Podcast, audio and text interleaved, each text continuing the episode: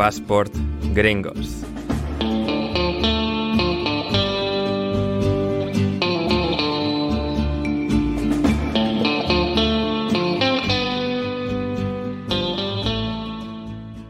Bienvenidos a Passport Gringos. Hoy nos aventuramos, hoy nos adentramos en una de las historias, en uno de los partidos más icónicos que jamás se han vivido en el deporte. Estados Unidos contra la Unión Soviética, las Olimpiadas de Invierno de 1980. Hockey sobre hielo, el milagro sobre hielo. Un choque de enorme carga política en la que jugaron los mejores contra unos chavales y ganaron los chavales. Hoy en Passport Gringos lo diseccionamos yo, André Iturralde, y mi inestimable copresentador, David Mosquera. ¿Cómo estás, David? Hola, Ander, ¿cómo, cómo estás? Encantado de estar una vez más eh, en Passport Gringos. Igualmente, es siempre un placer, es eh, encantador estar, estar aquí contigo, David, con toda, con toda nuestra gente, todos nuestros nuestros gringos eh, de, pasaporte, eh, que no lo son, pero bueno, pueden sentirse parte, parte de ello. Sí, y... yo creo, hoy, esta semana, esta semana tuvimos, eh, hubo un momento en el que casi me quitas el, pasaporte, casi me, casi me lo sacas. o sea, casi, casi tenemos que ponerlo en singular, passport gringo y, o sea, y el otro. y, voy a decir por qué. yo, yo que soy un entendido en esto de cultura pop, y en cosas yankees y demás, sin haber vivido ahí, eh, lo sabes. Mm. Claro, pero datos y todas estas cosas te las sueles saber. sí, sí, sí. el, shock por eso fue como doble. Claro, eh, creo que no entendías el comentario que hice, no lo entendías al principio, pensabas que estaba haciendo un chiste. ¿qué estoy diciendo? Y se lo voy a contar a la gente porque creo que esta confusión que yo tenía, muchos de los que están escuchando esto también la tienen. Eh, estábamos hablando de algo de lo que ustedes se van a enterar dentro de poco, con una nueva sección que va a tener Paz por Gringos entre nuestro perfil de YouTube. Seguramente ya algo habrá publicado al momento de emisión de este video. Y salió el tema de, Washington. Y yo pensé que estábamos hablando de Washington, capital de Estados Unidos, Washington DC. Eh, hasta que le, le, pasó una imagen a Ander preguntándole si el mapa que le estaba pasando era un mapa de Estados Unidos estaba bien porque arriba a la izquierda, desde el punto de vista del que mira, había un estado que se llamaba, o que se llama Washington. Y claro, en mi cabeza, Washington está en la costa este y no en la costa oeste, que es el ángulo, el, en el vértice superior izquierdo de un mapa, según vemos. Y le pregunté a Ander, ¿está bien este mapa? ¿Por qué Washington está arriba a la izquierda? Y Anders dudó y después se rió, obviamente. Eh, mucho, porque, Porque, esto, para los que no lo saben, yo ahora lo sé. Eh, Washington, además de ser el nombre de la capital de Estados Unidos, es el nombre de uno de los 52 estados, que es, por ejemplo, el que contiene a Seattle. Y parece mentira. Le, dije a Ander, yo que soy fanático de Fraser, que para mí es una de las mejores sitcom de la historia, ahí, ahí con yo, también la he visto, Fraser, que prácticamente entera. Exactamente, no así Cheers, no así Cheers, que es de donde sale Fraser, eh, para mí, Fraser, Seinfeld y The Office son el, top 3, son, son, las tres mejores. Em, me, extrañó, porque habiendo visto esa serie, no relacionar el estado de Washington eh, me, dio un poco. Ahora tengo un poco de vergüenza incluso diciendo esto, pero estoy seguro de que los españoles, hay muchos españoles que tampoco lo saben. Que lo digan en comentarios, si, si han llegado a tener esa misma duda en algún momento, o si todavía. O si se están enterando ahora. Eh, si se están enterando por esto, claro. O sea, que no lo sabían, veían Paz por Gringos y no sabían que Washington Estado y Washington DC, capital, son, son dos cosas diferentes. Y también George Washington, el primer presidente de la historia de Estados Unidos. Claro, por eso se llaman así los Washington Wizards. No, se llaman así por, el, por la capital. Porque claro, los Washington Wizards, que creo que no están más... los que sean Washington son los de la capital. Exactamente. Y todos los que son del estado son Seattle. Bueno, está mal o sea, desde, mi punto de vista, como, como paz por gringos, eh, me opongo a que exista un estado que se llame igual que la capital sin estar la capital en ese estado. Me parece ridículo. Es como que la, comunidad, la Madrid eh, no estuviese en la comunidad de Madrid, que Madrid estuviese ubicado en Galicia. No, no tiene sentido, no, no, no me engañen. Pero bueno. Claro, a ver, lo que ocurre es que, a ver, los equipos sí que se llaman Washington y, a ver, de manera técnica y la gente sí que se puede referir a la capital como Washington. pero mm, casi nadie dice Washington sin más. O sea, no es lo más común. Lo más común es decir Washington DC o DC simplemente, que es las siglas de District of Columbia, eh, sería DC. O sea, por ejemplo, el equipo de MLS no es Washington, es DC United. Sí, sí que es una de las excepciones, que es directamente alusión a las siglas de, la capital, que es Distrito de, de Colombia. Me siento como esos ese mito de los aficionados del Athletic Club que en la final de la Copa UEFA confundieron Budapest con, con Bucarest. Bueno, esto es algo así. Tengan cuidado en Estados Unidos. Ocurrió, creo con unos, con unos, ingleses que en algún momento en un partido de Champions de Europa League que fueron a Ghent en vez de a Genk en, en Bélgica también. Sí, sí. Con los, del Athletic fue un mito, fue una leyenda urbana. No, no sucedió. Ya, ya, no. Con los de Bélgica sí que fue verdad. Sí, hay, sí hay algo que pudimos leer en comentarios de Twitter, en nuestras redes Twitter arroba pasportgringos, en el que alguien hizo alusión a tu nombre, Ander, con su eh, fonética, se dice eh, en inglés. Under en inglés es abajo. Sí, sí, esto ahora, ahora voy a sacar el nombre del tuitero. Em, no es la primera vez que me han hecho esta broma y curiosamente siempre, es, siempre han sido españoles que son muy listos, que se creen muy pícaros. Eh, eh, mira, uy, que he visto tu, eh, eh, nombre. No, esto lo, voy a explicar aquí para nuestra querida audiencia. A ver, en, español sí, o sea, a ver, una cosa, a ver, una cosa la lees literal como under y lo otro literal en español sería under. Em, en inglés lo que sería, pues claro, a ver, a no ser que quiero ser muy pedante, no digo under normalmente en inglés, normalmente lo adapto, digo under, sería la, lo más fácil. Ender, que es más un E. Es un, si lo lees en. Sí, es, como si es una E delante. Claro, como la película del juego de Ender, Ender's Game. Casi, casi. Eso sí, Ender, lo mío sería Ender y Under es debajo. Under, no Ender o Under. Hay diferencias claras, gente. Hay diferencias claras que yo sé que vos, el 99,9% de nuestra audiencia va a saber captar, pero justo este tuitero, al que tenemos cariño a pesar de este, que nos ha servido ahora para hacer dos minutos de risa, ¿eh? Eh, no, no, era el caso. Y de nuevo, esta, bromita ya me la han hecho otras veces en España. Y o sea, bueno, siempre les doy una palmadita de, eh, qué, qué, ingenioso eres, eh, tío a mí no se me ocurrió pues nunca. Ahí, está la diferencia. A mí no se me había ocurrido ya, porque, porque eres una persona normal y respetable, correcto, con un alto intelecto, David. No sabía, te iba a preguntar eso, porque tú fuiste al colegio en algún momento de tu vida, fuiste al colegio en Estados Unidos. Sí, sí, sí. Y te decían. pero, eh, eh, es decir, Ender no es. Sí, Ender no es complicado en el sentido. A ver, no es lo más común, pero existe Anderson. Anderson. Claro. Y por eso no es, no es como difícil. Y a mí nunca me importaba que lo dijese, que fuese Ander en vez de. Te voy a hacer. En vez de Ander. Dos preguntas. Eh, la primera es curiosidad. ¿Y tu ralde cómo lo pronuncia norteamericano? Claro, e, e, e, esto, esto, es curioso. Lo, he hablado con, con, gente cercana. A ver, esto. Claro, yo siempre lo pronunciaba de una forma, pero digamos en base a lo que acuñó mi madre. Ah, ¿Cómo, lo este decías tú? ¿Cómo lo decías tú en Estados Unidos? Yo lo decía, a ver, yo lo decía como, lo como siempre lo ha dicho mi madre, que sería Ituraldi.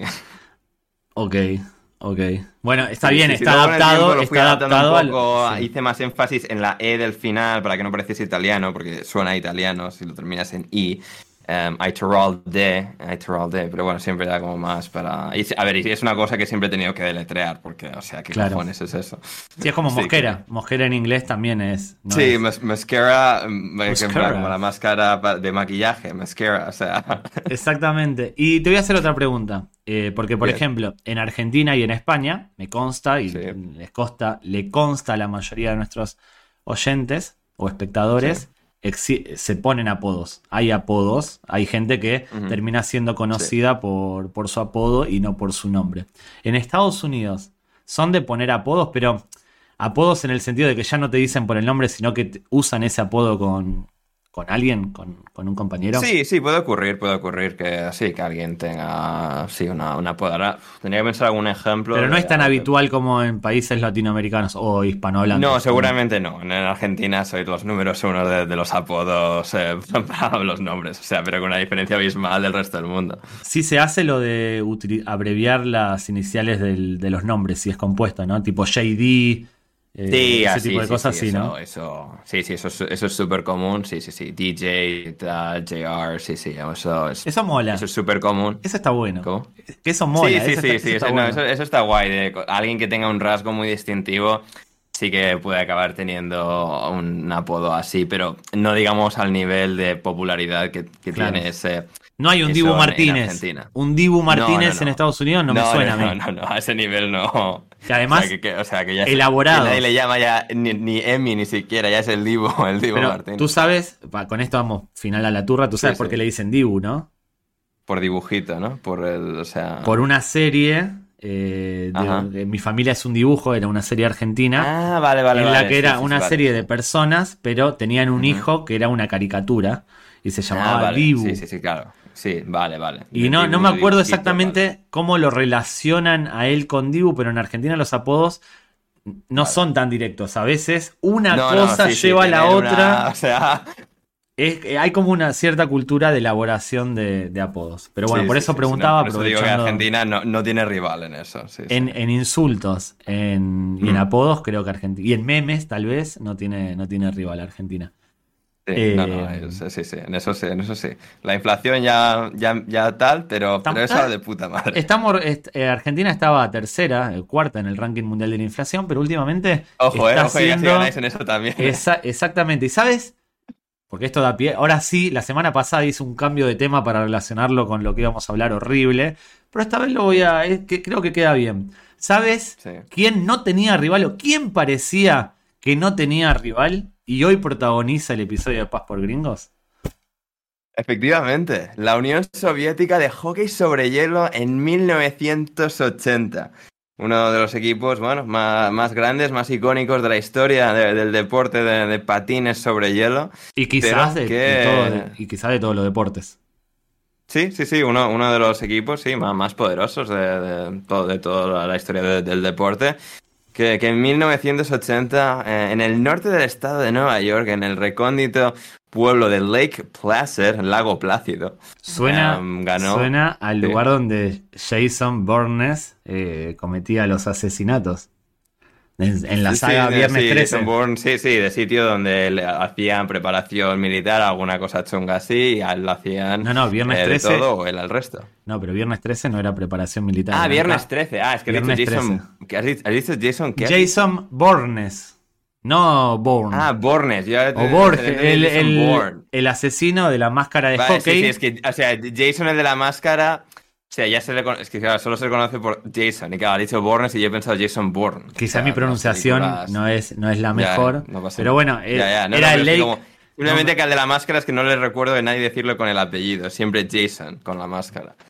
Bueno, Sí, sí, bueno, es el nombre de las Olimpiadas de invierno, para los que no lo saben, eh, Sí. son como las de verano, pero con deportes que se practican eh, prácticamente o únicamente en las estaciones, en estación invernal. Como por ejemplo el hockey Correcto. sobre hielo. Sí, e- exacto, exactamente. Es eh, la joya de la corona de todos los deportes de invierno, el hockey sobre hielo, es el más popular con, con mucha diferencia. O sea, tienes esquí, tienes todas las otras variantes, pero bueno, al final no es, es un deporte de equipo, es un deporte pues, eh, practicado en Estados Unidos, en Canadá, eh, en Rusia, en, eh, en todo el este de Europa. Eh, también en Asia y tal, pero siempre la- en la amplia mayoría de casos en países fríos, donde hay invierno serio. Y, y sí, un deporte que, que se inventó en, en Canadá a finales de- del siglo XIX y que, bueno, pues fue popularizándose, popularizándose hasta, hasta que llegó a la Unión Soviética a mediados, digamos, de- del siglo XX, a principios mediados del siglo XX. Y, y lo terminaron adaptando hasta un nivel en el que acabaron superando, siendo mejores que, los estadounidenses y los canadienses. Eh, algo que tiene bastante mérito para no haber como una relación directa, una exposición directa, porque obviamente pues, la Unión Soviética era un, país eh, que por su contexto estaba relativamente aislado del resto del mundo. No hay, o sea, es decir, hacen su propia interpretación, digamos, de lo que son las reglas de- del hockey sobre hielo. Y nace, la- eso, nace, el, digamos, la expansión del hockey en, en Canadá porque ellos pues querían dominar en todos los deportes posibles en, las Olimpiadas. Y lo que, se, y lo que empezaron a practicar en, en- Rusia, no sé si por algún tipo de lazo con el origen de- del hockey en Canadá, era em, un deporte, era básicamente fútbol, pero sobre hielo, en el sentido de era fútbol porque eran 11 contra 11. Practicaban un hockey sobre hielo de 11 contra 11, eh, en el que, em, bueno, pues eh, básicamente solo jugaban rusos porque no, se había propagado, no se había expandido más allá de las fronteras soviéticas. Y claro, al no ser un deporte olímpico este, deciden que vale, tenemos que cambiar al que sí que es olímpico, que es el hockey sobre hielo de 6 contra 6. Y, ahí eh, empieza, empieza la, historia de, del hockey en Canadá con una figura clave por encima de todas, que es la de Anatoly Tarasov. Eh, Tarasov es, digamos, eh, el padre eh, del hockey sobre hielo en Canadá después de que em, creo que era el hijo de Stalin, que básicamente ha sido el encargado de empezar a, a, que esto se empezase a practicar a nivel nacional en Rusia. Anatoly Tarasov es el que, digamos, enseña a, a, la gente a jugar al hockey sobre hielo y como digo, al final tiene una, un origen muy curioso en Rusia porque más allá de que saber las reglas, que se las explicasen, no había, había poco que llegaba, digamos, e, en vídeo o imágenes gráficas de cómo se practicaba este deporte. Y es algo interesante de cómo, es decir, sabiendo las reglas y lo básico, no tenían como muchas referencias y básicamente reinventan de, alguna forma el, el, deporte en Rusia. Sí, Anatoly Tarasov, que no era no era un exjugador de hockey ni un tipo que había viajado por el mundo viendo, no. De hecho, era, una, era un tipo obsesivo. Yo lo comparo con, con Bilardo. Ahora vamos a ir desarrollando. Lo comparo con Bilardo, un tipo que eh, en vez de. Su idea original era ver eh, videos o partidos de hockey de otros países para empezar a crear el deporte en Rusia a partir de lo que se hacía en otros países y cambió el paradigma. En vez de hacer eso, dijo, lo voy a entender de, lo voy a entender de cero. Lo voy a, voy a cambiar la lógica del deporte y vamos a crecer a partir de ahí porque y tiene, mucha, tiene mucho sentido lo que hace. Imagínese un deporte que tenía 50 años de antigüedad, más o menos año arriba, año abajo, donde los canadienses y los norteamericanos ya estaban, ya estaban, eran los mejores, ya habían alcanzado un nivel de crecimiento que otros países no. Los rusos, si querían empezar a jugar basándose en los canadienses estadounidenses, partían con desventaja. Porque les faltaban esos 50, años, esos 50 años de evolución. Lo que hizo Tarasov fue, voy a simplificarlo para que se entienda, eh, el hockey por aquel entonces en Estados Unidos y Canadá se basaba en que el que tenía la pelota era el protagonista de la jugada y tenía que ver a quién pasársela. El resto dependía del que tenía la pelota.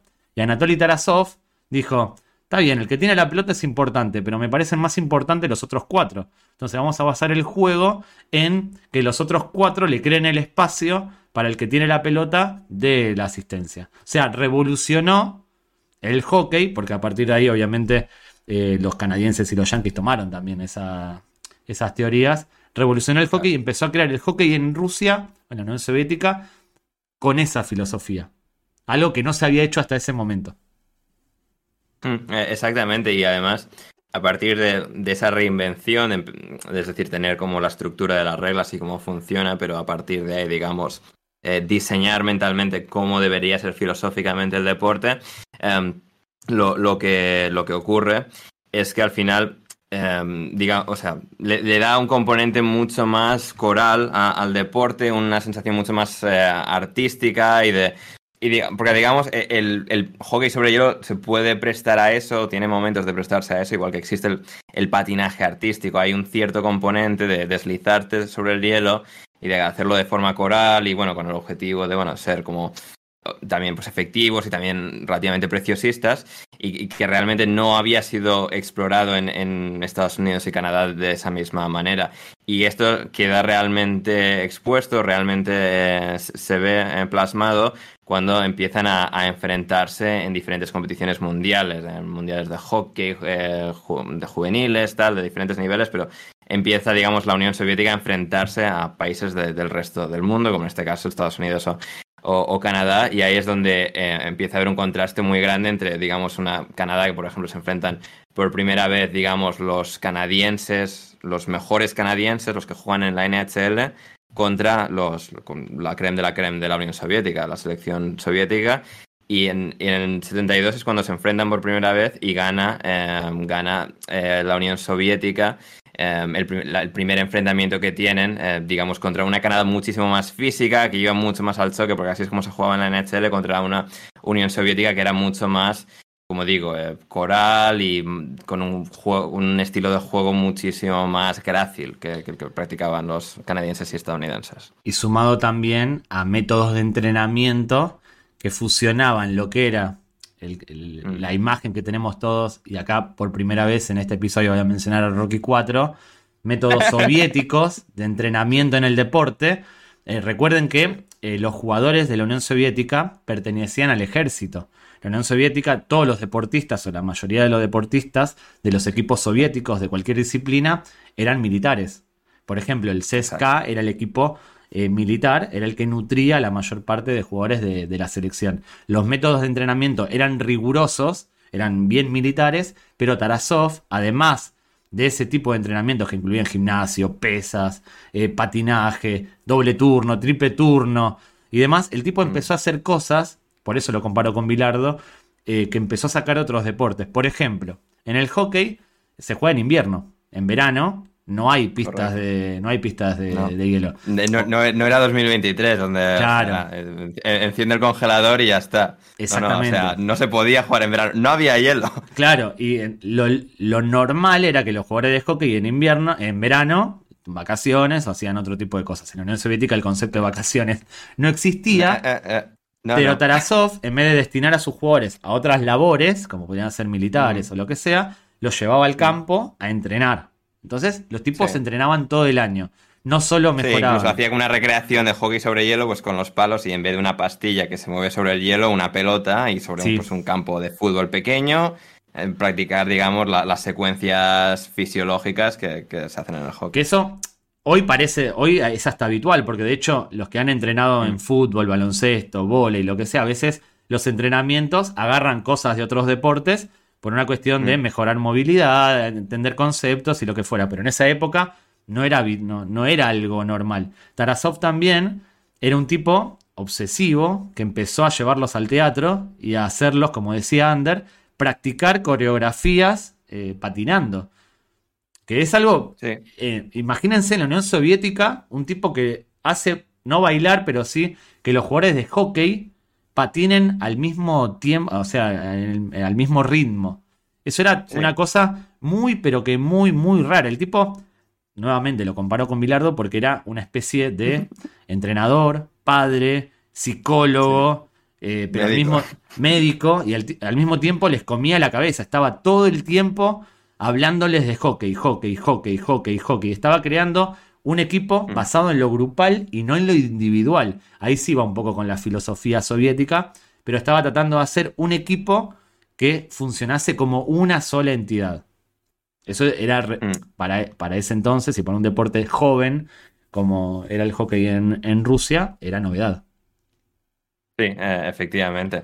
Y, bueno, pues Tarasov es, digamos, el, reinventor del hockey, el, padre del hockey en, Rusia, en la Unión Soviética.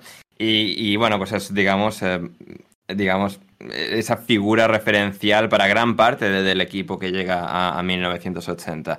Porque aunque él ya no es el entrenador, eh, cuando llegan a, a, las Olimpiadas de invierno de 1980, muchos de los jugadores se habían criado con él, habían ascendido en los rankings de, edad, en las categorías eh, sub, lo que fuese, sub 15, 16, 17, 18, hasta llegar al, primer equipo, a la selección absoluta. Y, claro, él eh, cuentan em, eh, en un documental que luego, bueno, ya debatiremos, David y yo, antes de que termine el episodio, porque a mí me ha gustado mucho, David, ¿no? El, el documental de 30 for 30 de ESPN, sobre la, historia del partido, que está, en, digamos, más vista desde el punto de vista soviético. Em, porque, bueno, obviamente, pues en Estados Unidos el punto de vista de Estados Unidos ya ha sido ampliamente cubierto y en este documental del año 2013 lo explica muy a, través del otro lado. Y claro, pues eh, como cuenta su nieto en este caso, el nieto de, de Tarasov, la razón por la que Tarasov eh, acaba siendo eh, relegado, bueno, acaba siendo liberado de sus funciones como seleccionador nacional de la Unión Soviética en, eh, en hockey es que, eh, bueno, habían hablado de cómo, pues, de jugar un partido entre la Unión Soviética y la y la, mm, o sea, y, la y, Checoslovaquia, y Checoslovaquia, la selección de, Checoslovaquia, en el que, bueno, o sea, la Unión Soviética pensaba bueno, esto estaría bien que lo empatásemos para, o sea, mejorar relaciones con, nuestros amigos checoslovacos. Tarasov no, entendía de esas cosas y digo, no, no, no, no, yo voy a un partido y voy a ganar. Van a aquí movidas de arreglo para, para empatar. Y claro, pues la Unión Soviética tenía sus planes más allá de simplemente un partido, partiducho contra Checoslovaquia, que bueno, lo veían más con el propósito de mejorar relaciones geopolíticas que, que el del hockey en sí mismo. Y claro, a partir de ahí, pues eh, Tarasov es eh, despedido y acaba, bueno, pasando página.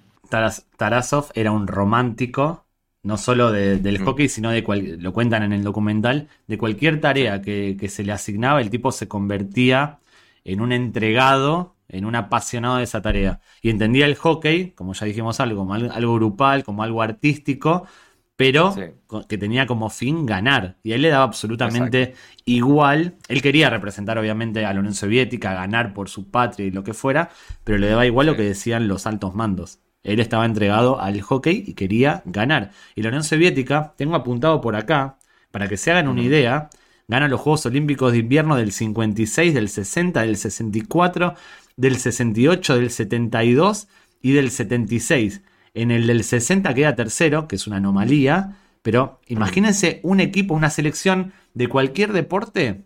Creo que es comparable a la selección americana de baloncesto. De ganar oro, oro, oro, oro, oro, oro. cada, cada, campeonato o juego olímpico que se le planteaba, aquella selección de Tarasov lo ganaba. Porque eran realmente los mejores del mundo. No había quien le tosiera, como se suele decir. Claro, sí, sí, sí. Y, algo que también, digamos, em, maximizó esa, esa, diferencia, porque luego en los 70 es cuando ya finalmente, perdón, se, se miden, digamos, a, a, las elecciones completas de Estados Unidos y Canadá. Claro, esa, esa época de, no, de dominancia bien ganada y luego demuestran una vez se enfrentan que real, eran legítimamente buenos, también estaba, digamos, propulsada por el hecho de que em, en la NHL no permitía a sus jugadores em, disputar las, las, Olimpiadas, los Juegos, los Juegos Olímpicos, y era algo bueno que, ayudó a la Unión Soviética a acumular ese, ese em, a rellenar esas vitrinas de manera tan, tan acentuada, pero que obviamente, como digo, luego una vez ya hay esos enfrentamientos, el primero que, que, que ocurre es en 1972, se ve claramente que son selecciones a la par, que digamos el hockey se ha desarrollado en dos lugares del mundo totalmente opuestos y divididos, pero que digamos en la Unión Soviética ha evolucionado hasta tal punto que es perfectamente competitiva e incluso superior en muchas instancias con, la de Norteamérica, sea cualquiera de los dos países. Igual, si bien eh, en los 60, en los 50 no pueden ir jugadores de la NHL, iban eh, como en el 80 no juveniles, pero sí, universitarios. competentes, jóvenes de Estados Unidos y, de Canadá, sí. Claro, y hay que pensar que la Unión Soviética, si bien tenía unos métodos de entrenamiento novedosos y demás, su competencia era interna, no tenían a canadienses, norteamericanos en su liga para competir y mejorar, porque esto en cualquier deporte, uno cuando tiene jugadores extranjeros de las grandes potencias, mejora, porque va adquiriendo sin saberlo forma de jugar, métodos y lo que fuera. La Unión Soviética mm. entrenaba en algo que era cerrado y que incluso con un método que no, no se usaba en ninguna otra parte del mundo. Eso para mí es mm. la, magia de estas elecciones que se creó de cero. Crearon el juego y los jugadores de cero. Sí, sí, sí, absolutamente. Sí, es una de las cosas más, encantadoras de, la historia, del documental, de cómo se forja de esa manera y llegan a, a ese nivel. Es como haciendo el paralelismo si el fútbol pues hubiese existido en una esquina del mundo y luego se recrea el fútbol también, pues digamos, existe en Europa, existe en Argentina, no hay contacto, digamos, entre unos y otros y digamos, en Argentina o Sudamérica llega a ese mismo nivel de manera totalmente independiente, completamente dividida de lo que era el fútbol en Europa. Eso pasó, eh, el fútbol viene de Inglaterra, cae en Sudamérica y los equipos que comenzaron a dominar el fútbol fueron Uruguay, Argentina, Brasil, Claro. Eh, de hecho. en, cierto modo, sucede no de manera tan drástica, digamos, de haber una división, de no hay como contacto o relación absoluta, porque digamos en el 1930 pues se juega el primer mundial, llegan selecciones europeas, hay una cierta relación, pero, eh, pero sí, sí, sí que hay como pues, esas ciertas trazas de lo que era la época y la falta de tecnología e interconectividad que tenemos hoy en día, obviamente. Y, voy a comparar a la Unión Soviética con Brasil ahora, en el sentido de que Brasil, la forma de jugar de Brasil, es totalmente, fue, es totalmente, era en esa época más, en los principios del fútbol, completamente distinta a la uruguayo-argentina, que era un poco más inglesa, si bien tenía la garra, la nuestra y lo que fuera, los brasileros entendieron el fútbol, adaptaron el fútbol a su cultura como no lo, no lo hizo ningún otro país. Por eso quizás puede ser una primera relación entre la Unión Soviética y Brasil en la forma de entender el mm. deporte como nunca antes nadie lo había entendido. Sí, eh, exacto, sí, sí, no, no, es, es una gran comparación. Y luego, como digo, había, hicieron finalmente ese, ese, porque como los jugadores de la NHL no juegan en competiciones se nos jugaban el Mundial de Hockey o las Olimpiadas, lo que hicieron finalmente en 1972 es hacer una serie de ocho partidos, eh, cuatro en Montreal, cuatro en Moscú, entre eh, Canadá y la, Unión Soviética. Y fue una, una, serie muy interesante porque los primeros cuatro partidos disputados en Canadá eh, ganó la, Unión Soviética tres de los cuatro partidos. Fueron a, Moscú de vuelta con un 3-1 de ventaja que, sin embargo, y curiosamente perdieron esa ventaja y acabó la serie 4-3 a favor de Canadá con un empate entre medias que fue, digamos, lo, que eh, de, manera eh, paradójica desempató la, la, eliminatoria, pero algo que condiciona la, la, serie, la segunda mitad de la serie en Moscú, es la lesión, porque claro, Canadá era un equipo muchísimo más físico que buscaba el contacto, que entendían el hockey como un deporte mucho más de contacto de lo que lo entendían en la Unión Soviética. Y en, ese, uno de esos eh, lances del juego, pues por lo que sea, uno con el palo, o sea, fue a por eh, Valery eh, Harlamov, que era la gran estrella de, de aquella selección, y bueno, pues le partieron el tobillo. Quizás, a ver, no querían partirle el tobillo, pero querían darle una buena hostia. A veces una buena hostia puede llevarte a que te rompan algo. En este caso el tobillo y Canadá se aprovechó de eso para terminar ganando la serie, pero aún así demostrándose que, vale, el nivel está completamente parejo a pesar de que no haya canadienses o estadounidenses en la liga rusa y no haya rusos soviéticos en la NHL. Sí, y yo creo que los que están escuchando esto y que no son muy próximos, no son próximos al hockey, como yo, por ejemplo, les, debe estar extrañando que, que, los canadienses sean los agresivos, los que buscan el contacto, y que los rusos sean los líricos. Y esto seguramente es por cómo se vendió o se, vendió, se vendía el temperamento y el carácter ruso desde el punto de vista de los estadounidenses. El ruso malo, tosco, bruto, agresivo. Iván Drago. Iván Drago es un ejemplo perfecto y uno tiene mm. una imagen de los canadienses de que son tranquilos, son amables, son adorables. Sí, no, hoy, en día el estereotipo es que los canadienses dicen por favor y, perdona todo el rato sin ningún tipo de sentido. Exactamente, son un meme. Y en el hockey, si yo le pregunto a cualquiera, de hecho lo pueden decir en comentarios, cualquiera de los que está escuchando mm. esto, si les digo que me definan las características de un jugador ruso de hockey de los 60 o de los 70, van a pensar en un tipo alto, grandote, que pega palazos nada más. Y nada más mm. alejado de la realidad. Era un equipo, se podría considerar un equipo lírico. Y lírico estilo eh. filosofía bielcista, guardiolista o como lo quieran llamar. Un equipo que buscaba jugar, no pegar. Al contrario que los canadienses y eh, los norteamericanos por estar acostumbrados a una liga como la NHL, que ya en esa época era dura que te cagas, como se suele decir. Exacto, hay películas, hay películas sobre el hockey en los 70 y 60. sobre esas películas también, sí, sí. Eh, pero fíjense cómo el cine y la cultura pop de los Estados Unidos vende a los rusos como algo que no se acerca a la realidad. Y no lo, no lo digo solo por esto, hay muchos ejemplos. Sí, sí, sí.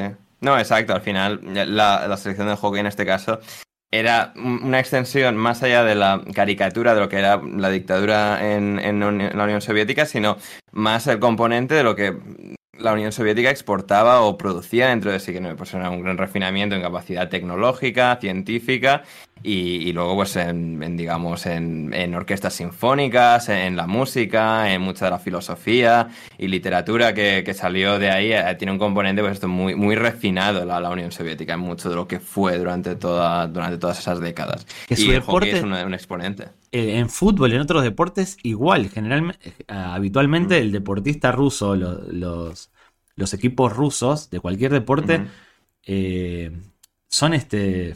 No, no, es la palabra fair play, pero no son violentos. No, no, no, no, es como uno se los puede llegar no, no son como uno se lo puede llegar a, imaginar. Sí, no, no, en, en, absoluto.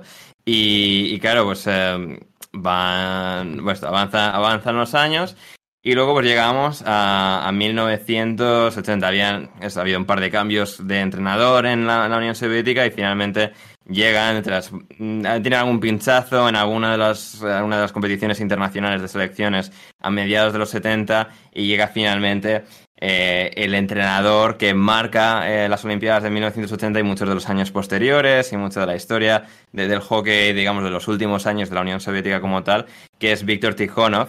Y Tikhonov lo que, bueno, trae es, digamos, una sensación de... O sea, por un lado, eh, Tarasov era disciplina, era, digamos, exprimir a los jugadores hasta el máximo, pero mm, tal y como lo explica en el documental, una de las grandes diferencias con, con Tikhonov es que era, digamos, un, alguien que convirtió al hockey o que, digamos, interactuó con el hockey como si fuese un contable con un montón de, de, cuentas para, digamos, procesar como si fuesen números. Digamos, era una forma mucho más fría, mucho más, digamos, burócrata. De... Un burócrata del deporte. Un tecnócrata. Un tecnócrata del deporte. Perfectamente capturado, sí con, esa expresión. Y, con formas militares, y con formas militares, o sea, con una mente militar en el sentido de yo mando, ustedes obedecen, yo soy Dios, ustedes son eh, simples personas que tienen que hacer lo que yo quiero. Exacto, sí, sí, esa era parte también quizás de la existencia de, mm, política y, o sea, sistemática de lo que era pues, la Unión Soviética de, de la época, pero sí, Tikhonov era, pues digamos, una una versión, una caricatura algo eh, exagerada de, lo que eran pues eso, esos eh, estereotipos, ¿no? De cómo funcionaba, digamos, el sistema soviético. Y, claro, llegan a, Lake Placid, a este pueblo del norte del estado de Nueva York, en un contexto eh, bastante, bastante hostil, porque tan solo unas semanas antes de disputarse las Olimpiadas, la Unión Soviética había invadido Afganistán. Que, claro, revisitando todo esto también es gracioso que sea particularmente Afganistán, país en el que luego Estados Unidos, por supuesto, nos ha pasado 20 años sin ningún tipo de, de, motivo pero eh, motivo justificado, por lo menos. Y, claro, que sea ese mismo país que ha sido tan, digamos, presente en la cultura política de Estados Unidos en lo que ha sido el siglo XXI eh, lo hace resultar un tanto irónico. Sí, se da la vuelta a la... Claro, que uno dice, pero Afganistán, 11 de septiembre, atacan a Estados Unidos cuando Rusia era el que los había invadido. Eso quiere decir que Estados Unidos se había metido para ayudar a Afganistán, pero al mismo tiempo después Afganistán quiere atacar. ¿Qué pasa? Bueno, Estados Unidos, amigos. Estados Unidos. Sí, sí, sí. Eh, sí, eh, exactamente, gente. Un país de, muchos grises para, para ser eufemísticos. Y, y eso, eh, pues llegan y digamos, pues de Rusia en la Unión Soviética con, bueno, la, la, presión de ganar, porque al final sus rivales pues son Suecia, son muchos de los otros países, bueno, hasta cierto punto Canadá y Estados Unidos, pero digamos estás enfrentando a los equipos sub 18, 19, sub 20 de Estados Unidos y Canadá, porque los de la NHL no están participando en esto. Y, la semana antes de llegar a, las Olimpiadas a disputarla, juegan un partido eh, Estados Unidos y, la Unión Soviética. No en Lake Placid, sino en New York City, en el Madison Square Garden, donde gana la Unión Soviética por 10 goles a 3. Un absoluto baño. Eh, Harlamov, de hecho, dice después del partido, David, que, eh, bueno, estos antes de intentar competir con nosotros, que aprendan a patinar. Sí, Karlamov era el mejor jugador de esa selección rusa que acuda a los Juegos Olímpicos de invierno. Pero ese partido que gana la Unión Soviética 10 a 3, a mí cuando, cuando me enteré, cuando lo vi, me recordó a la victoria de Hungría contra Alemania en el Mundial 54 en la primera fase, 8 a 3. En la primera fase mm. Hungría le gana a Alemania 8 a 3, la Hungría de Puskas y de, todos esos monstruos, y es como, ya está, esto no son nada. Y la Unión Soviética...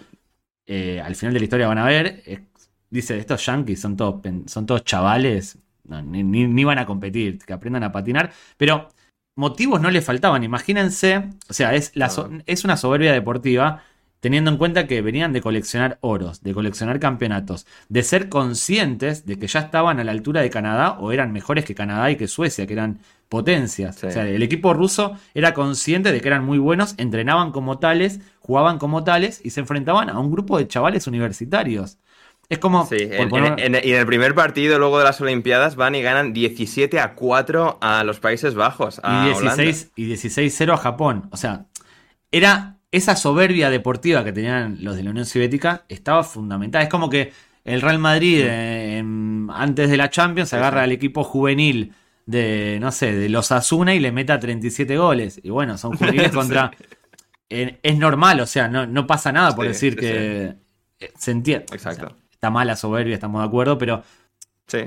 No era es, que. Es lógica, no es como, no, hace que ser humilde, es que cada rival, a ver, tampoco te quieres insultar a ti mismo, sabes lo que es la realidad. Exactamente, y muchas veces esas, esas declaraciones también hay que ver dónde se hicieron, cómo se hicieron, porque uno las puede ver. Sí, a ver, son, de testimonios, en este caso, eh, recontados de lo que era, digamos, las conversaciones en el propio vestuario. No fueron y, esas que estos son Claro. Y si fueron, si se recogieron en un periódico de la Unión Soviética, podían ser propaganda. Y si se recogieron en un periódico norteamericano, podía ser también propaganda. Podía ser qué creídos que son. O sea, son muy para agarrar entre, entre pinzas. Pero bueno, el partido existió y la diferencia en la Unión Soviética llegaba como la clara candidata a ganar el oro. Esto es. Eh, las apuestas la favorecían, es indiscutible. Es indiscutible. Sí, eh, absolutamente, sí, sí. En la mayoría de, otros eh, deportes invernales, Rusia también era favorita. De hecho, en el, en el documental de, ESPN e hablan mucho y enseñan mucho a, la, hija de, Tarasov, que, bueno, que era entrenadora de patinaje artístico y ganó eh, medalla de oro eh, junto con sus dos, digamos, eh, entrenando a sus dos pupilos. Y, es bueno, una, persona, en este caso Tatiana Tarasova, que, es la, bueno, que es, aporta mucho contexto, digamos, a, toda la historia. Está presente en esas Olimpiadas, como digo, ganó esa medalla de, de oro. Y, va y está también presente en, la grada de, ese partido, en un pueblo, Lake Placid, de nuevo, muy pequeño, 2.500 habitantes, que era pues, un sitio como de resorts, mesquí y tal, de deportes de, invierno. Y también es curioso el contexto de este sitio porque la Villa Olímpica era, digamos, una cárcel de, entre comillas, baja seguridad reconvertida a Villa Olímpica, que esto es algo que también se destaca mucho y es divertido porque el, señor, el alcalde o el, digamos, el encargado de las Olimpiadas en este sitio de este año eh, dice, ah, bueno, o sea, estás aquí diciendo como si estamos muy orgullosos, esto es como el campus cualquiera de una universidad, como no te columpies, majo, porque ni de, ni de casualidad. Pero eh, es otra, parte del contexto, los jugadores eh, rusos lo dicen, o sea, el peor, o sea, la peor villa olímpica en la que hemos estado, y mira estado en villas olímpicas con mucha diferencia. Venían de Rusia, venían de la Unión Soviética. Exacto. Sí, sí, sí, exacto. Y claro, pues esto, llegan, llegan hasta la final por, el oro y se van a enfrentar a, Estados Unidos. No. Que en este. No, llegan no. al. No, no, no, no. Esto es como el Mundial 50. Llegan a la fase final por el oro, no a la final. Eso, sí, sí, sí. No, no. Hay, hay, patinazo de under. Esto es como eh, la final. Y acá voy a aprovechar, antes de meternos en, el en uno de los mejores partidos de la historia de todos los deportes. Esto lo digo siempre. El maracanazo no se produjo en una final. Uruguay le gana a Brasil en el último partido de una fase final de campeonato del mundo. Coincidió que el que ganaba se proclamaba campeón, pero no era una final, era un partido decisivo. Esto de Estados Unidos Unión Soviética sí es un partido, el penúltimo partido de una fase final por la medalla de oro. No había final per se. Mm. No, no, muy, muy buena corrección, sí, sí, sí, exacto. Es muy de tiquismiquis y, igual. Y eso nos lleva al... ¿Cómo, cómo? Muy de tiquismiquis, muy de toc, pero bueno, no, no, no, no, pero... Sí, sí, no, no, está el, rigor, el rigor de, de por gringos, gente, para, para que luego digan. Y, eso, llegan a, este partido. Eh, que bueno, va a ser un paseo, como ha sido el, partido una semana antes de, exhibición en, Nueva York. Y, bueno, pues eh, empieza el partido tan, tranquilamente. Un partido que, bueno, que como todo el mundo sabe, termina ganando Estados Unidos, pero que, pues bueno, llegan y se, adelanta la, Unión Soviética, equipo, pues esto, de, de profesionales, un equipo que es, son los mejores del mundo, que han ganado a, a, Canadá, Estados Unidos, eh, bueno, sobre todo a Canadá cuando se enfrentan años antes contra los mejores canadienses, los de la NHL. Em, y, en este caso, pues vienen, eh, se enfrentan y se adelantan pronto con un gol de, de Krutov, que también es importante luego en el tercer y último periodo del partido, este, este buen hombre, eh, Krutov. Em, pero luego, pues cinco minutos después, empata Estados Unidos, empata Snyder para para eh, el conjunto norteamericano. Un Snyder que, bueno, es uno de esos jugadores que en este caso marca, pero que luego nunca llega a jugar en la NHL. Luego diseccionaremos algunos de los otros nombres de, esta selección de Estados Unidos, pero pues este, el que marca el primero de los goles, no fue, no acabó siendo un gran jugador de, hockey sobre hielo. Luego Makarov marca para, para, la Unión Soviética, les pone de nuevo por delante, 1-2, a falta de menos de 3 minutos para terminar el primer periodo. Recordemos, siempre esto importante, hockey son 60 minutos de, de juego hábil, partidos muchas veces de NHL duran 3 horas, pero digamos es una hora de, de juego, 20 minutos tres periodos de 20 minutos, 20 minutos descanso, 20 minutos eh, descanso y 20 minutos. Y bueno, pues y justo antes em, del primer periodo, antes de, bueno, después de que Makarov marcase de nuevo para la Unión Soviética y les pusiese por delante, Johnson, eh, uno de los titulares, Mark Johnson, que este sí luego hizo una carrera más que respetable en, en la NHL durante más de, más de 10 años, más de toda la década siguiente. Eh, marca y es una jugada eh, bueno, que se cuenta y se eh, recrea, o sea, se recuenta en, en, el documental con mucho detalle porque es una jugada en la que, bueno, la Unión Soviética, digamos, el portero ya ve como el, reloj está acabando, faltan 10 segundos, tiene el balón, el, balón la pastilla Estados Unidos en, en su propio campo, pasan a la zona neutral y, ahí pues está mirando el portero al marcador por encima de, del hielo, también sus defensas. Y en ese, ese pequeño momento de desconexión aprovecha Estados Unidos, este jugador, para disparar desde lejos y luego eh, el rechace, porque el portero piensa, vale, la puedo atrapar, pero para los dos segundos que quedan, dejo el rechace y ya está la pillan en uno de mis defensas y esto se acabó. Y hay un error eh, fatídico, crucial del portero de, la Unión Soviética, que era el mejor portero del mundo y también pues, tiene mucho protagonismo en este, en este documental, que es Vladislav Tretiak.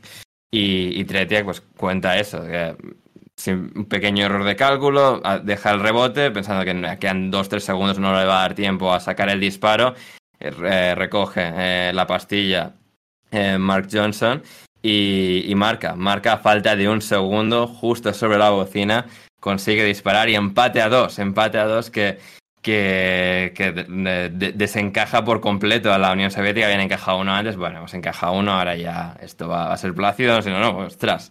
Nos vamos al descanso con un dos después de un pequeño fallo de concentración de nuestro portero y nuestros defensas. Algo que Víctor Tikhonov, el entrenador, Em, que quiere poner remedio, no sé, se puede definir como un pequeño ataque de entrenador o una pequeña imposición de autoridad, vamos a ver chavales, eh, que aquí vamos sobrados, no vengáis con tonterías, vamos a cambiar al portero.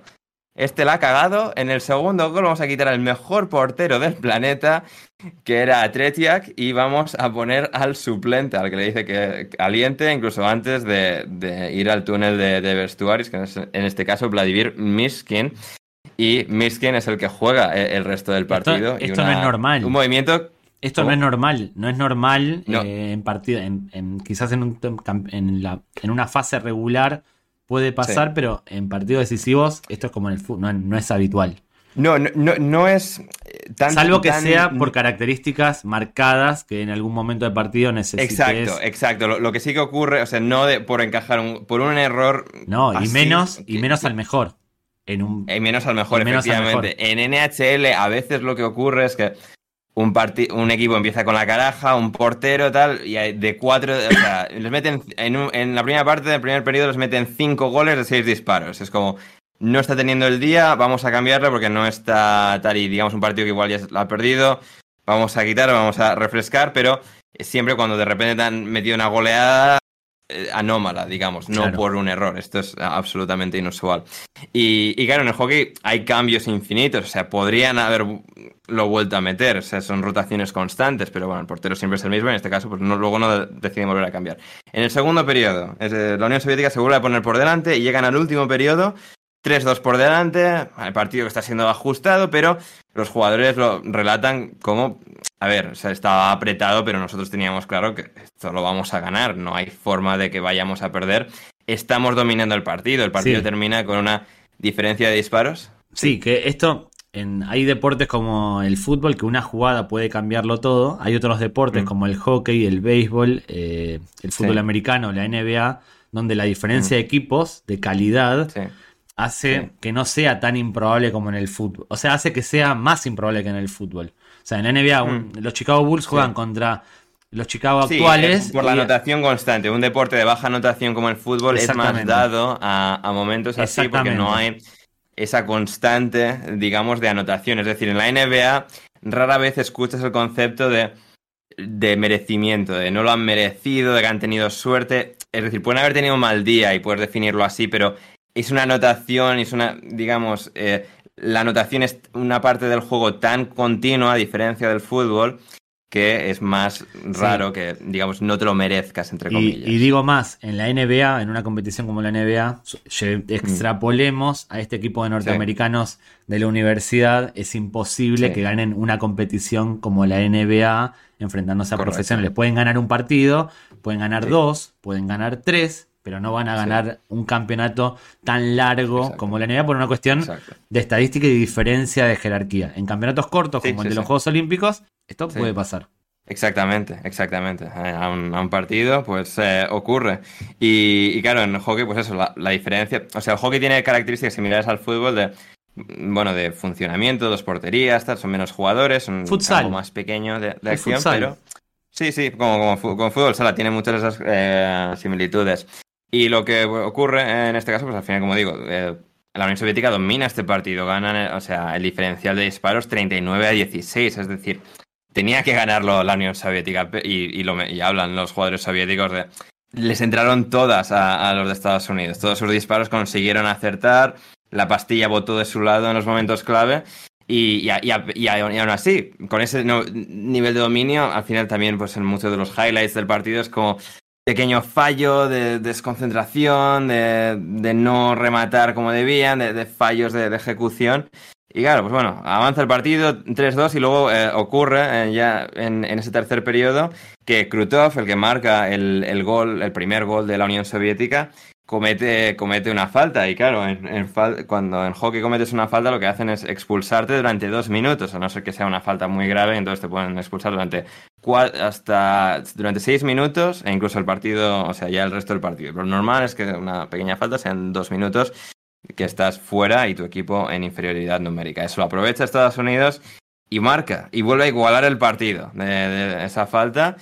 Y de repente están haciendo de un partido competitivo de algo que tenía que estar totalmente desigualado a favor de, los soviéticos.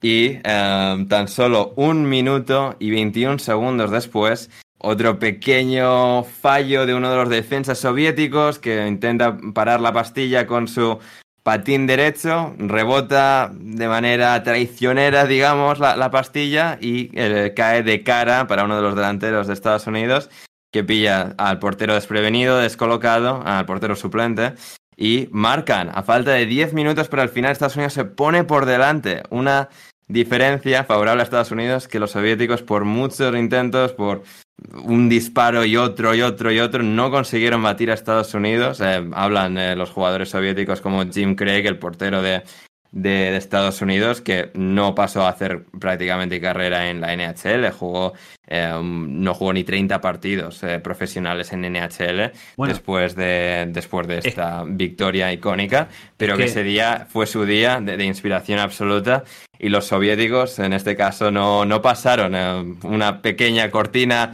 de, acero en la portería para que no, no ganasen, no ganasen y ganase Estados Unidos en el, lo que ha sido denominado desde entonces como el milagro sobre hielo, porque al final esa remontada dentro del propio partido, se adelantan los soviéticos hasta en dos ocasiones y en el, en el último periodo Estados Unidos consigue aguantar, consigue aguantar y marcar esos dos goles que terminan noqueando y, ganando a, los rusos. Y lo, festejan como si fuese la medalla de oro cuando no tenían asegurada la medalla de oro, tenían que jugar contra Finlandia y ganarle para hacerse mm. con el oro. De todas formas, en el documental lo cuentan que los norteamericanos se quedaron como 10 minutos festejando y no era para menos, le habían ganado mm.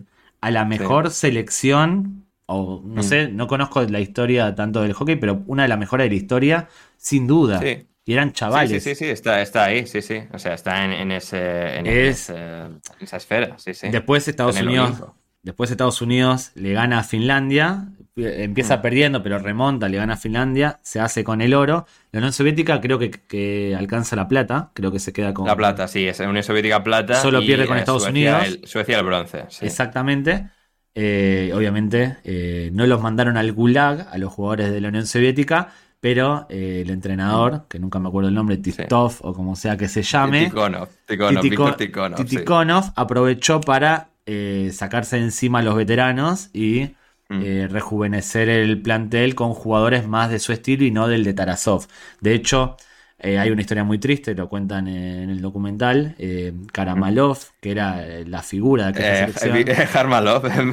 Karmalov, bueno, Karmalov, que era la figura en el año siguiente, cuando están yendo a, no sé, a disputar una copa en Canadá o los, un campeonato del mundo, no lo sé, eh, va en el autobús con el resto de la delegación, paran el autobús y lo bajan, le dicen, no, ya está, no vas a, no seguís con Sí, no, y, es curioso que está como escalonado, es decir, primero, es decir, son tres mm, figuras, tres grandes estrellas que habían perdurado desde la época de, de Tarasov, que son eh, Harlamov y em, los otros dos que eran los Uno tenía por aquí apuntados, que hablan uno del arquero. Que hablan mucho también en, el documental, son Vladimir eh, Petrov, que tiene una voz muy distintiva en el documental, o sea, es muy, es muy gracioso.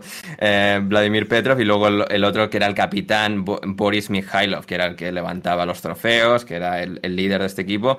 Petrov y Mikhailov eh, son, digamos, ya relegados, ya no vuelven a jugar. son retirados por Tikhonov después de las Olimpiadas de 1980 y el que aguanta un año es eh, Harlamov, pero claro, van a, disputar el año siguiente, en el 81, la Copa Canadá, eh, que era otro pues, torneo internacional de, hockey. Y como decía David, creo pues está en la convocatoria, está en la convocatoria y tal, y a última hora decide, no, tú, tú te quedas en casa, eh, en el autobús, y dice, no, tú no, tú no vas a seguir, Ticono le, le dice, eh, a Harlamov y ellos van y vuelan a, Winnipeg en Canadá y lo, trágico, decía David, es eh, la, historia eh, personal de, Harlamov en los días inmediatamente posteriores. Sí, esa noche va, va, con, va en coche con su mujer y termina chocando contra un camión y se muere.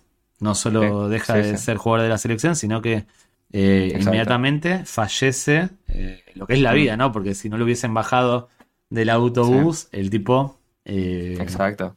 Pero bueno. seguramente hubiese vivido bastantes años más. Sí, sí. se desmantela. Y, sí. No, que esa selección de la Unión Soviética se desmantela. Sigue siendo buena, sigue siendo mm.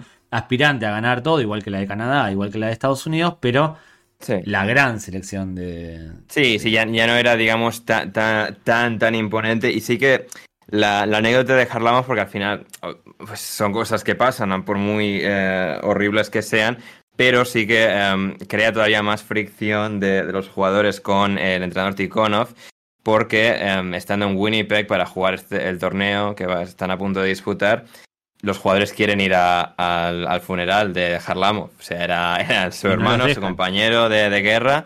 Y, no, y dicen, no, no, nosotros no nos vamos. Y acá y juegan y ganan la Copa Canadá, ganan el oro pero no, pero no pueden ir al, al funeral y esto es algo que crea pues mucho resentimiento hacia, hacia Tikhonov por no, no dejarles en, ese momento, porque también, digamos, la cultura soviética de la época, ¿no? Pues no, no cuestionas a la autoridad, no hay esa fricción con tus superiores, pero fue un caso tan, extremo que empezó, digamos, a hacer que hubiese esas, grietas, digamos, en, la, en, la, relación de los jugadores y el entrenador. Igual, la Unión Soviética gana los Juegos Olímpicos de Invierno del 84. No, de, sí. del 84, del 88 y del 92 compitiendo como equipo unificado. O sea, ganan los tres oros posteriores. Sí, sí, sí, no, no, y siguen, siguen. O sea, no son, no son tan. No son un equipo tan. son los mejores, son los mejores, pero son batibles. Son un equipo. Sí, ya habían perdido, no tenían ese mismo nivel de, de ahora. Se mantienen y con Tikhonov siguen ganando.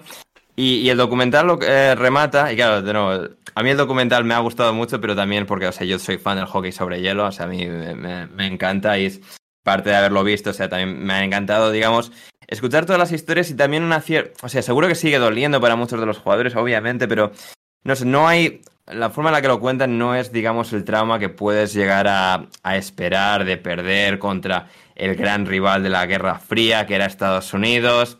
Es decir, hay como, bueno, o sea, sí, lo perdimos, fue un batacazo durísimo, lo tuvimos que vivir con ello tiempo, pero cuando hablan en el documental y están hablando, pues esto para un medio estadounidense, para ESPN, para un documental que se va a producir mayoritariamente en inglés, y bueno, que la mayoría del documental es en ruso con subtítulos en, inglés, porque son muchos de los relatos de los jugadores. Eh, em, soviéticos, pero es, muy interesante. Y luego el documental tiene, pues esto es una hora 43, esa primera hora y pico es, digamos, el camino hasta la historia, hasta la historia, hasta el partido contra Estados Unidos que pierden en, en Lake Placid en las Olimpiadas de invierno pero luego termina, digamos, en una extensión. Y creo que narrativamente es bastante. Eh, a mí me ha gustado desde el punto de vista también de que em, los siguen también a través de uno de los jugadores que, soviéticos que fue parte del equipo en 1980, que era uno de los más jóvenes, y que luego termina haciendo carrera en NHL y acaba ganando la, Stanley Cup, eh, el máximo trofeo de la NHL, que es Slava Fetisov, que se convierte en el primer jugador soviético ruso en jugar en Estados Unidos, que abre la, la puerta. Y por eso sí que recomiendo mucho el documental porque habla sobre la historia de todo el contexto, digamos, de la Unión, de la Unión Soviética como selección, todos sus comienzos, el punto álgido o oscuro de haber, digamos, perdido contra Estados Unidos en, en, esa, en ese partido de las Olimpiadas y luego la, extensión final de cómo pues, acaba abriéndose la Unión Soviética, los jugadores y, y Fetisov acaba llegando a la, a la NHL. Sí, a, a mí lo, lo que me gusta del documental y lo que me gusta de aquella selección es que no lo, los propios jugadores no lo enfocan como una derrota de la Unión Soviética, del comunismo, de la madre patria. Creo que eso es mérito de Tarasov, que no les mm. inculcó, hay que ganar porque somos mejores que los americanos. A los tipos les importaba el hockey, eran realmente románticos del hockey, eran eh, aficionados del deporte, querían ganar por deporte mm. y no para demostrar algo que a mm. ellos les podía interesar, pero que no era lo que los movilizaba. Y eso en el documental, una de las cosas que le destaco es eso, no, no hicieron un documental sobre estos son buenos, estos son malos, ganó el bueno, ganó el malo, no, no, no. Se centran en el deporte, que a fin de cuentas es lo que importa. Mm. Ahí sí, un tipo en el documental, el periodista, había un periodista ruso que cubrió los Juegos Olímpicos, que a mí me fascina cuando le preguntan eh, qué escribiste cuando perdió la Unión Soviética, porque la, noticia, el partido terminó de madrugada en Rusia, eh, llegó tarde, o sea, es como que pasó desapercibida la noticia de la derrota, no, le quisieron dar mucho bombo, obviamente el régimen o el gobierno, o llámenlo como quieran, no quería decir que habían perdido contra Estados Unidos. El periodista dice, no, yo puse que perdió, pero no, escribiste nada más, y dice, no, ¿por qué? Dice, no, porque fue algo noticioso, algo novedoso, y dice, te voy a poner un ejemplo. Si un chico besa a Sofía Loren, pasan los años. es buenísimo, eso es buenísimo. Pasan los años y le preguntan a Sofía, y el tipo se la pasa contando que besó a Sofía Loren, pero le preguntan a Sofía Loren si se acuerda del chico y Sofía Loren dice que no. ¿Importa? Bueno, esto es lo mismo, es una derrota más. El tipo totalmente dolido, totalmente dolido, obviamente el periodista creo que Sí, sentía un poco eso de que perdimos como sí, país. obviamente, pero la forma en la que lo cuenta, digamos, con, digamos, con esa forma humorística o... Sí, es, eh, pero para mí lo enfoca como un mal perdedor. ¿Por qué? Porque si tú besas a Sofía Loren en su prime, como diría este dominicano, eh, para ti es, eh, puede ser el, el, mayor éxito de tu vida romántica, por decirlo de alguna manera. Que Sofía Loren después se acuerde o no de ti es indiferente, porque lo normal es que tú no beses a Sofía Loren y lo normal es que Sofía Loren pueda besar al que quiera. Aquel equipo ruso podía ganar, y de hecho ganó, todo lo que jugó. En cambio, aquel equipo de Estados Unidos es Acá lo voy a relacionar con Robert De Niro, el personaje de Robert De Niro, Rupert Pumpkin, en El Rey de la Comedia, una película que dirige Scorsese y de la que mm, Todd Phillips se inspiró muchísimo para crear The Joker, la película de, Joaquín Phoenix. En esa película, el, Rey de la Comedia, rápidamente, sinopsis, es un, Robert De Niro interpreta a Rupert Pumpkin, un tipo que quiere ser humorista, quiere ser como su ídolo Jerry Lewis, histórico comediante americano. Y lo secuestra, porque quiere que Jerry Lewis escuche su material y lo secuestra. A Jerry Lewis, Jerry Lewis, o sea, se, interpreta a sí mismo. En fin, la película termina Obviamente hay todo un conflicto, no lo voy a contar por no develar, desvelar spoiler, pero termina con un monólogo de Rupert Pumpkin que dice, es mejor ser rey por, prefiero ser rey por un día que idiota toda la vida. Yo estoy un poco con él y ahí entiendo a los jugadores norteamericanos que festejen como psicópatas una victoria contra el mejor equipo del mundo, porque por una vez en su vida los tipos eran reyes sin esperarlo, es David contra Goliat, y ellos eran David. Está perfecto que lo celebren.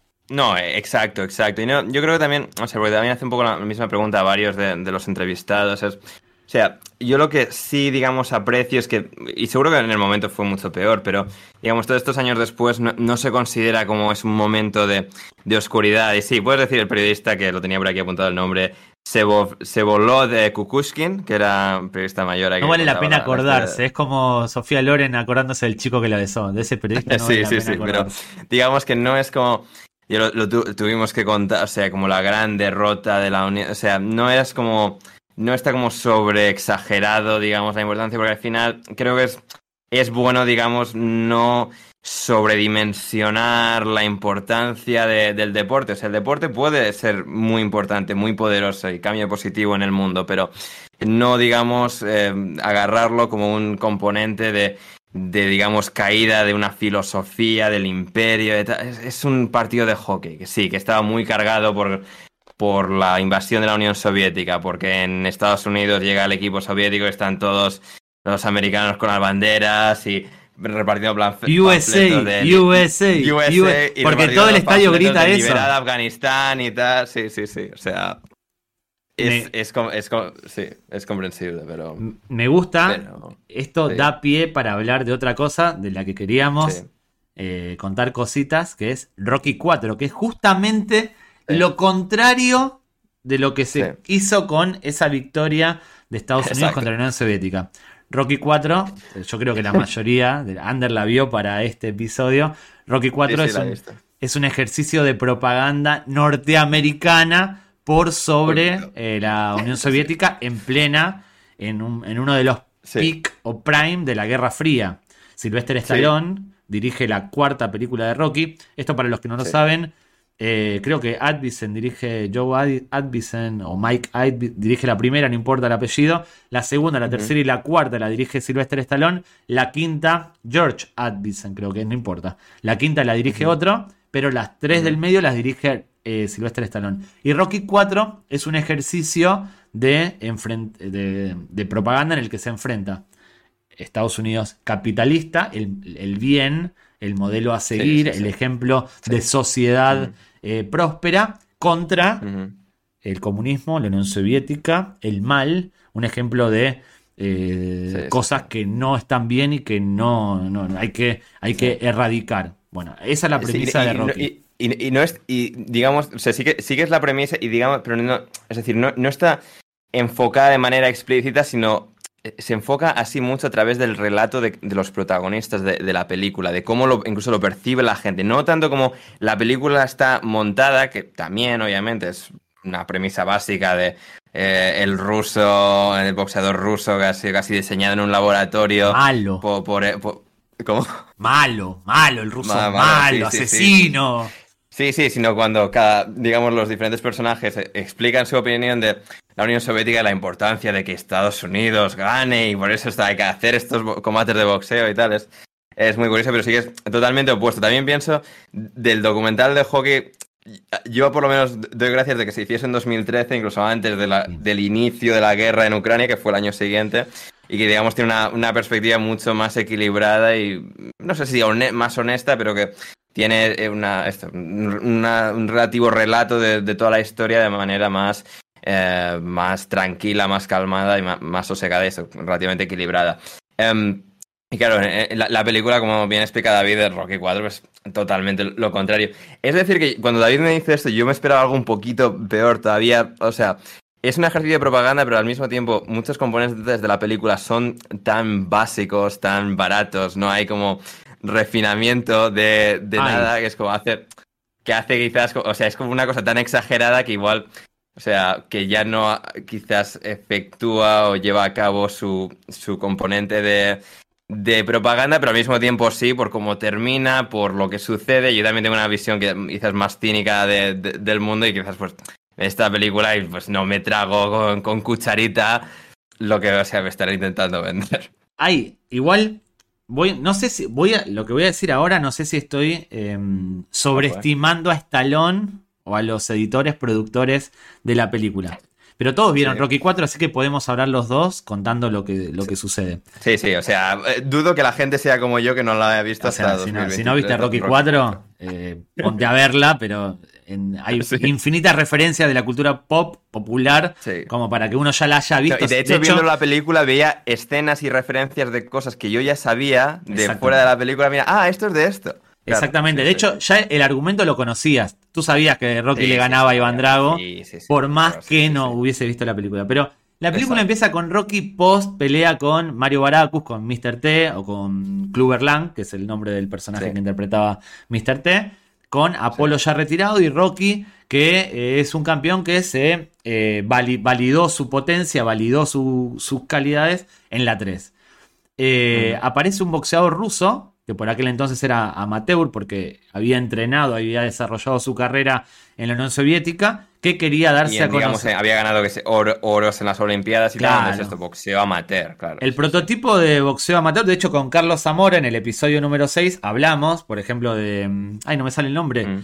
De... Eh, Floyd Patterson. Floyd Patterson que, es oro y que luego también se enfrentan a un boxeador sueco también en las Olimpiadas, que es Johansson. Exactamente, era un tipo amateur que no había competido a nivel profesional. En el boxeo generalmente empiezas como amateur en los Juegos Olímpicos, ese tipo de, de competencias, y después te haces profesional. El tipo llega a Estados Unidos y dice, eh, voy a ser profesional, quiero demostrar que la Unión Soviética es lo mejor que hay. Básicamente dice eso. Nosotros tenemos método de entrenamiento serio, no como los americanos. Rocky es un campeón de postín, es un campeón malo. Entonces Apolo dice, ah, quiero pelear contra Iván Drago porque estoy retirado, pero quiero, quiero demostrar que todavía puedo, porque tengo ese fuego sagrado dentro. Pelean. Sí, sí, porque además él se motiva viendo que llega Iván Drago al país, él lo está viendo como una tele o radio portátil. En la piscina. Desde la piscina, desde la piscina. Que es como. No, bueno, ahí, ahí, ahí voy a sobreestimar a Sylvester Stallone y quiero creer, quiero creer que es así. Las primeras escenas de esa película demuestran el estilo de vida americano llevado al exceso. Llevado al exceso en el sentido de. A ver, y gente que ha, hecho dinero del boxeo, es gente rica dentro. Sí, pero quédate con Apolo viendo, teniendo una, una televisión a color en la, en ah, la piscina. Quédate con Rocky llegando a su casa en una Ferrari negra, como Maradona. No hay, no hay Ferrari negras, salvo que las pidas, o sea, salvo que en esa época Que, que seas tan importante como para que te la pinten como Maradona o como Rocky. Incluso la primera escena es Rocky regalándole un robot, una de las cosas más absurdas de la historia del cine y de la realidad, regalándole un robot a su primo Poli, que es un gasto superfluo, es consumismo por consumo, o sea, sin ningún tipo de sentido. Por eso sobreestimo a Sylvester Stallone. Ya en el principio plantea una sociedad norteamericana con consumo en exceso, que vive un estilo de vida totalmente opuesto a Iván Drago, que es amateur, que no tiene lujo. De hecho, aparece con chándal, aparece con, la, con, el traje militar o con chándal. ni con reloj, ni con... Es todo lo simple contra el gasto excesivo. Apolo pelea contra Iván Drago, hace la entrada con James Brown cantando Living in America con unos pantalones con los colores de, la bandera, o sea, todo un show, todo un espectáculo, todo innecesario para lo que es este un combate. Sí, sí, sí, no, a ver, viendo la película es como... A ver, yo de alguna No, no, pero léelo, interprétalo como algo que va más allá de lo absurdo. Es como que hay un mensaje atrás. Es los americanos estamos tan tranquilos con nuestro estilo de vida que es el bueno, porque si yo hice dinero, si yo gané dinero, mm. lo puedo gastar en un robot, lo puedo gastar en lo que quiera, porque ese es el capitalismo estúpido, ¿viste? Como, como dicen. Y viene un ruso de afuera que me dice que todo lo que hacemos nosotros está mal. Pelea Apolo, que es la representación total del, capitalismo yanqui, con la bandera y el ruso lo mata. Le da tantos golpes que lo mata. Ahí en el, en el cuadrilátero. O sea, viene un ruso de afuera que, no, hay, no hay que dejar pasar el detalle de exhibición, que ni siquiera se considera un combate regulado oficial. Exactamente, e innecesario porque se emplea con un nivel de agresividad. De hecho, Apolo le dice, bueno, tranquilo, eh, total, esto es un combate de exhibición. Apolo se pensaba que iba a ser un combate sin más, una exhibición, pero... Sí, pero, pero también Apolo dejando bastante claro que o sea, porque él incluso con Rocky tras bastidores antes del combate, o sea, incluso Rocky le tiene que decir a Apolo, tranquilo que esto es una exhibición y Apolo lo tiene interiorizado, no, no, yo estoy luchando por América. Bueno, porque patriota, sueño americano, yo soy América y siempre entrego todo, y viene un ruso al territorio yankee, se emplea con excesiva dureza sin haber sido invitado y mata a esa representación del capitalismo. Por eso sobreestimo a Stallone y dice, acá está planteando algo que se puede parecer a la Guerra Fría. Nosotros los americanos, el bien, somos el bien del mundo, de repente vemos como al otro lado del Atlántico quieren acabar con nosotros. Que eso de acabar con nosotros es entre comillas, es la percepción yankee. Que es la percepción que tienen de Iván Drago, porque si, si analizamos Iván Drago, el tipo llegó al país, el tipo quería ser campeón del mundo de boxeo y se tomaba en serio un combate de boxeo. No es que lo ahorcó a Apolo, le ganó en el cuadrilátero con unas reglas. De hecho, Rocky le dice a Apolo, tenés cuidado, no estás preparado, ¿querés que posterguemos la pelea? Y Apolo le dice, no, no, no, no, no. Entonces, ese primer tramo de película Mm. Estoy tratando de ayudar a la película también. Es más profundo de lo que parece. Eh, yo estoy de acuerdo. O sea, yo viendo la película, con diferencia, lo más interesante es ese primer combate, porque no es solo el Apolo contra Iván Drago, es también. O sea, hay, sí que hay muchas capas, no sé si intencionadas o no, pero claro, Digamos que sí. Di que sí, di que sí. Plantealo como que, sí. Vamos, a, decirlo. Vamos a darle el beneficio a la duda, que está todo. Para eh, elevarla. Vamos a ayudar sí, sí, ejecutada de manera súper refinada. Parece que no, parece una cosa básica y simplona, pero realmente hay matices debajo de la superficie. Y claro, yo, claro, veo el combate y es como. Claro, quizás esto para la gente, entre comillas, más simple o para la visión más simple, no, el, ruso salvaje, o sea, imparable, esta fuerza malvada de del otro lado del muro de, Berlín. Claro, es. Yo veo eso y claro, porque hay la, subtrama del combate es como Rocky, o sea, no, o sea, de alguna forma prioriza como la, la amistad de Apolo a salvarle la vida. O sea, es como, porque, porque dice, o sea, Rocky, vamos a tirar la toalla, tío, que te van a matar. No, el, no, no, no, El ayudante, tira la toalla, tira la maldita y toalla. y, Rocky es como, no, me ha dicho que no, y tal. O sea, claro, ¿ves? Es culpa del, tonto de Rocky. O sea, aunque pierdas la amistad, sálvale la vida, hijo de puta. Bueno, pero ahí también juega, y esto es muy de la sociedad norteamericana, de esa especie de heroísmo, de primar esas cosas subjetivas de la amistad por el héroe. Eso es muy americano, porque un español hubiera dicho, nada, tío, te salvo, toma, te tiro la toalla, ya está. No pasa nada, vamos a tomar unas cañas. porque estoy, por estar acostumbrado a ver boxeo o artes marciales mixtas, tengo muy interiorizado como no hagas caso al tonto, aunque luego sea su entrenador y te despida y se enfade y te culpe a ti de haber perdido, tienes que salvarle. Tu obligación es salvarle. Bueno, pero en, ese contexto de héroe, Stallone... no, no, claro, en el contexto de héroe es una cosa, claro, al final en la película es en plan, empieza todo bien, ocurre algo malo y luego eh, todo el increchendo del resto de la película es hasta, o sea, el final feliz de que Rocky gana gana Iván Drago. No solo gana. analizas la escena de esa primera, de ese primer combate, sí que hay muchas perspectivas desde, la cual, desde las cuales mirar lo que sucede en este combate entre pues digamos, la competición extrema de uno de los dos eh, púgiles con la soberbia absurda y el no querer rendirse hasta la muerte del otro sin ninguna necesidad. Hay, hay muchos componentes en juego. yo me agarro con que la llegada de Iván Drago es una analogía a lo que pasó en la Guerra Fría, que incluso había momentos en que Rusia estaba por delante de Estados Unidos. Todo esto, voy a usar las comillas, porque para mí, todo eso de que Rusia estaba por delante, Estados Unidos estaba por delante y demás, era todo una percepción del que contaba la historia. Porque por llegar a la luna, a mí. Guerra Fría como tal era una, una guerra pues muy de relato, ¿no? No estaba ocurriendo ningún. No estaba ocurriendo la guerra caliente en ningún momento. Es para quién está mejor posicionado en el contexto mundial de cuál es la filosofía correcta. Porque también la película es tan vasta y básica que tampoco es como capitalismo contra comunismo, es como, no, buenos y malos, o sea, no hay, digamos, reflexión de las filosofías detrás. Yo lo interpreto como capitalismo bueno. Rocky 4 lo interpreto como lo que me quieren contar. No puede, no puede ser, pero lo que yo te quiero decir es que no es tanto, ni siquiera se mencionan los términos capitalismo, comunismo, cuál es un sistema económico. No, es que se representan, ahí está la, gracia del cine, es que te lo representan con Rocky, pantalón de Estados Unidos, aparte lo representan de una forma muy bruta. Rocky pantalón de Estados Unidos, el ruso pantalón rojo no, de... Ya, pero lo que te quiero decir es que no es tanto, digamos, lo específico del conflicto, del debate, sino mucho de la parafernalia del, envoltorio. Es como malos y buenos, el este con los pantalones y tal. Es como, es, más, es como más superficial de lo que podría ser realmente. Podría haber más componentes. Sí, pero claro de, una realidad y la otra. Pasa que estamos hablando de que la película resulta más. No, estamos hablando de una.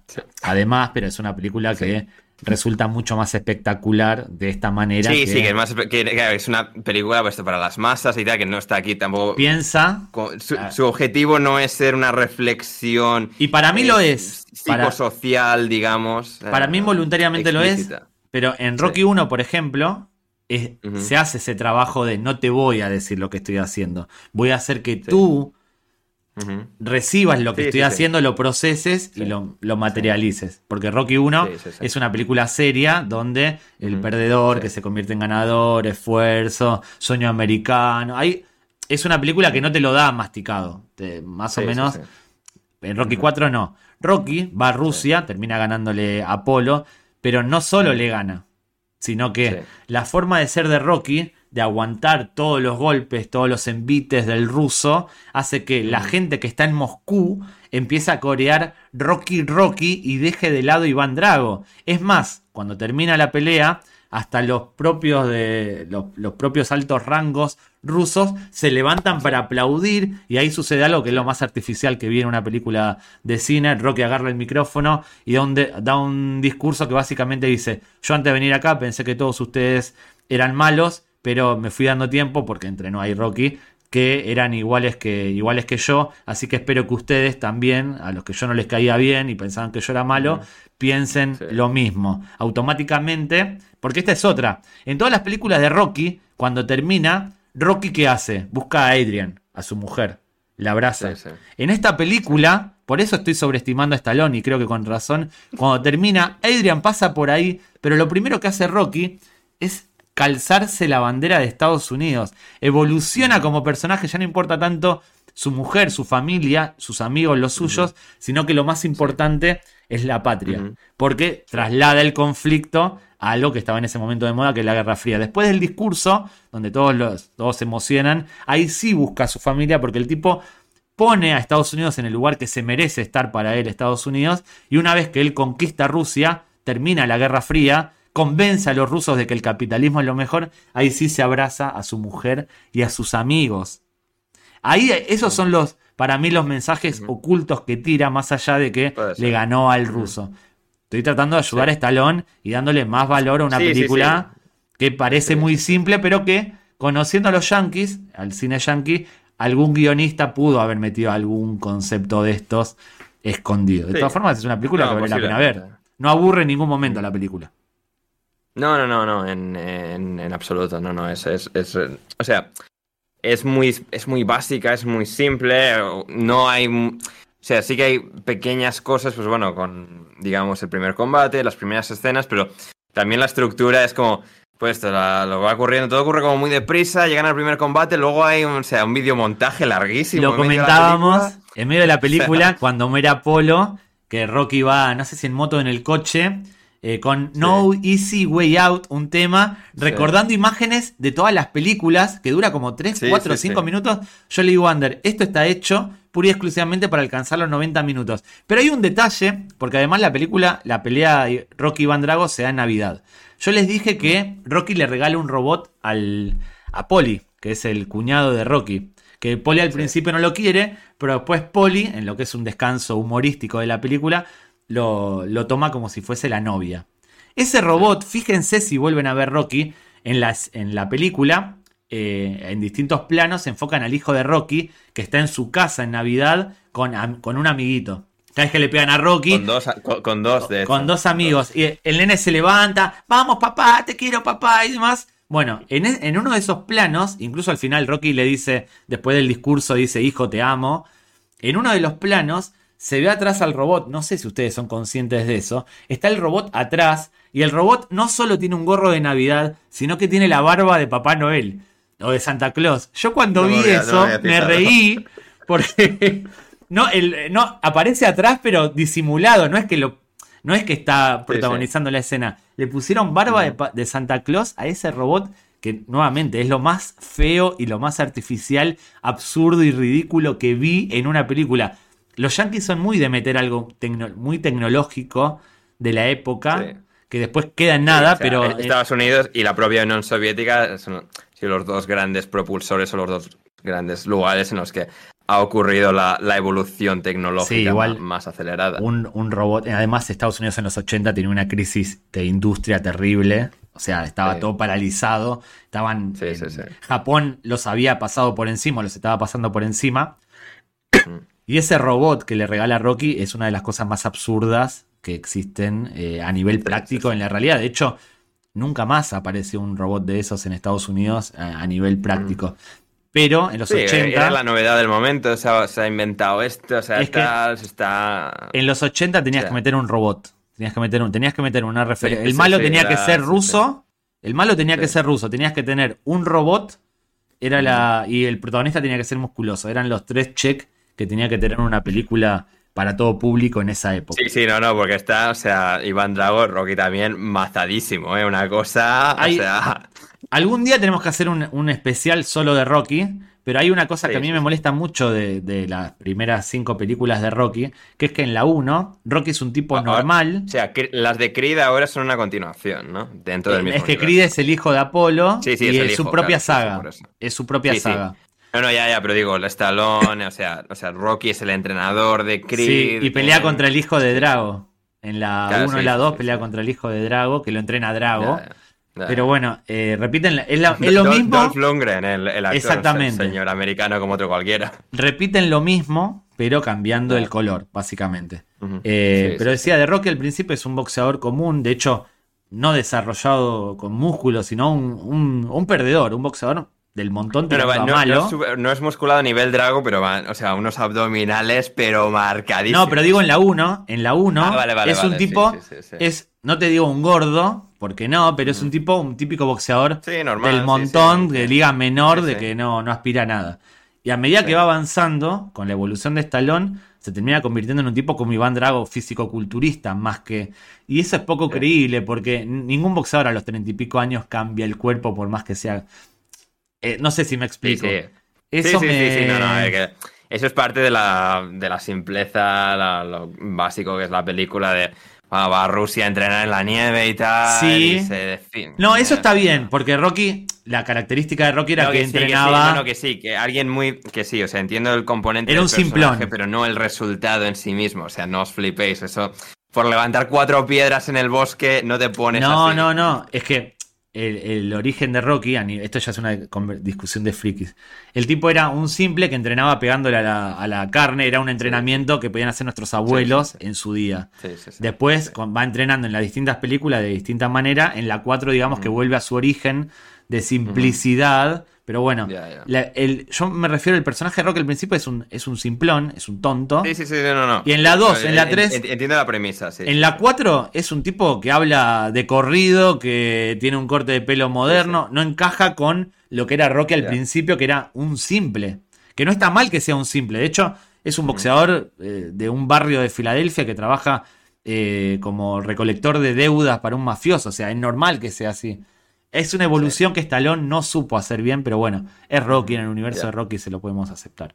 De todas formas, esta película, ustedes dirán, pero boxeo, NHL, para mí se relaciona un poco con. Ah, mm. por cierto, por cierto, que no, no, lo dije antes, no lo dije antes, volviendo a la premisa original de este episodio de la Unión Soviética contra Estados Unidos, se hicieron varias películas.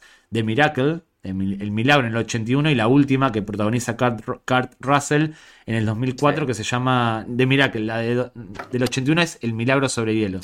Em, las películas están bien, la de 2004 a mí me gusta, tiene un mensaje motivacional tipo Al Pacino, pero muy, muy, muy, muy, muy, a un nivel muy, muy, muy bajo. Pero esta historia Fíjense, por eso antes yo comentaba eh, que tanto el documental y demás no se centra tanto en la Guerra Fría o entre el conflicto entre Rusia y Unión Soviética porque es algo más deportivo.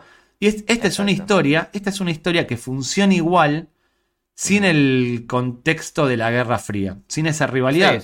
no, no hay, no es necesaria. Si bien nosotros en este episodio podíamos saber ahondado en la Guerra Fría, explicado el conflicto y, demás. podemos hacerlo de nuevo en el futuro con casos algo más. Pero este en particular, la historia es tan mm. David contra Goliat, tan bíblica, tan redonda que funciona igual. Es un maracanazo, es un centenariazo. Es como cuando Argentina le ganó a Estados Unidos en los Juegos Olímpicos en las semifinales de los Juegos Olímpicos, que Argentina le gana al Dream Team.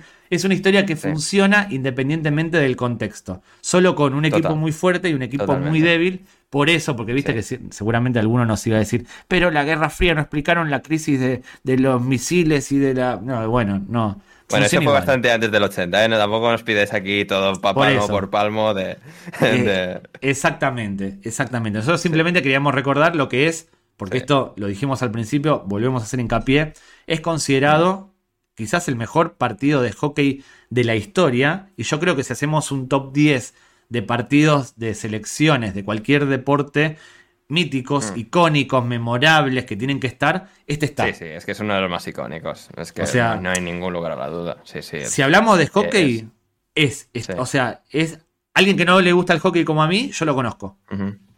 Sí, sí. O sea, es. Sí, sí, no, no, sí, sí, sí, exacto, exacto. Sí, sí, es, es un partido que absolutamente ha trascendido a su propio deporte por mucho.